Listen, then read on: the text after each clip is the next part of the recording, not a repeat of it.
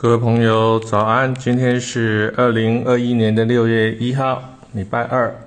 我们要谈的是第三本书《墨痕》的一百九十二页。我写了一首新诗，叫做《忙与慢》。忙碌的忙，啊，快慢的慢，忙与慢。美国研究报告揭露人们网络行为。得知远离脸书的最常见理由是忙。冰天雪地，格陵兰的鲨鱼游泳迟缓，但它们猎捕沉睡中的海豹，它的秘诀是慢。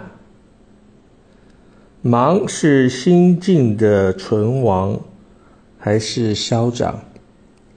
慢是心情的曼妙，还是释然？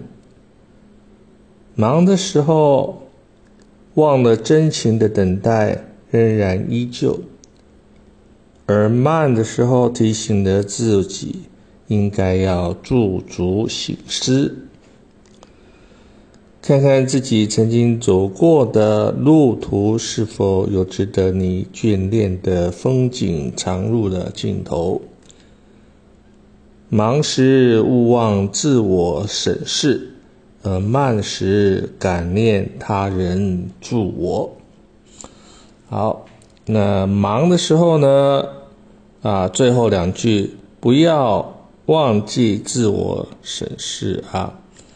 不要以一切呢，以“忙”这个字呢做借口啊，说哦，我太忙了，所以我还没完成什么事，或我没跟你联络了啊。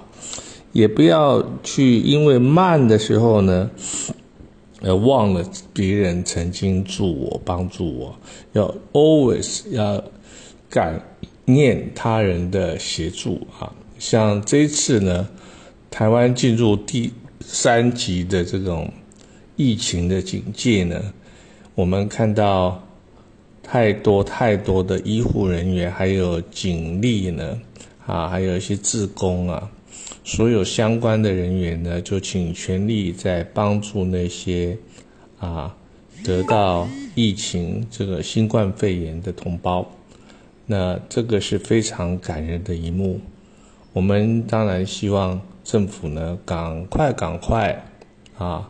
让所有的企业、宗教团体能够把疫苗给进口到台湾，请全力在往后两三个月，啊，可以来打疫苗，啊，那慢慢的二十趴、三十趴、四十趴、五十趴、六十趴，纵使到七十趴，我们就能够渐渐的远离疫情啊。那这样子的，呃。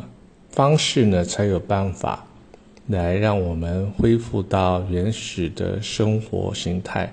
不过呢，纵使恢复了，我们也是要心存感念啊，在大家的协助之下呢，才有办法度过难关。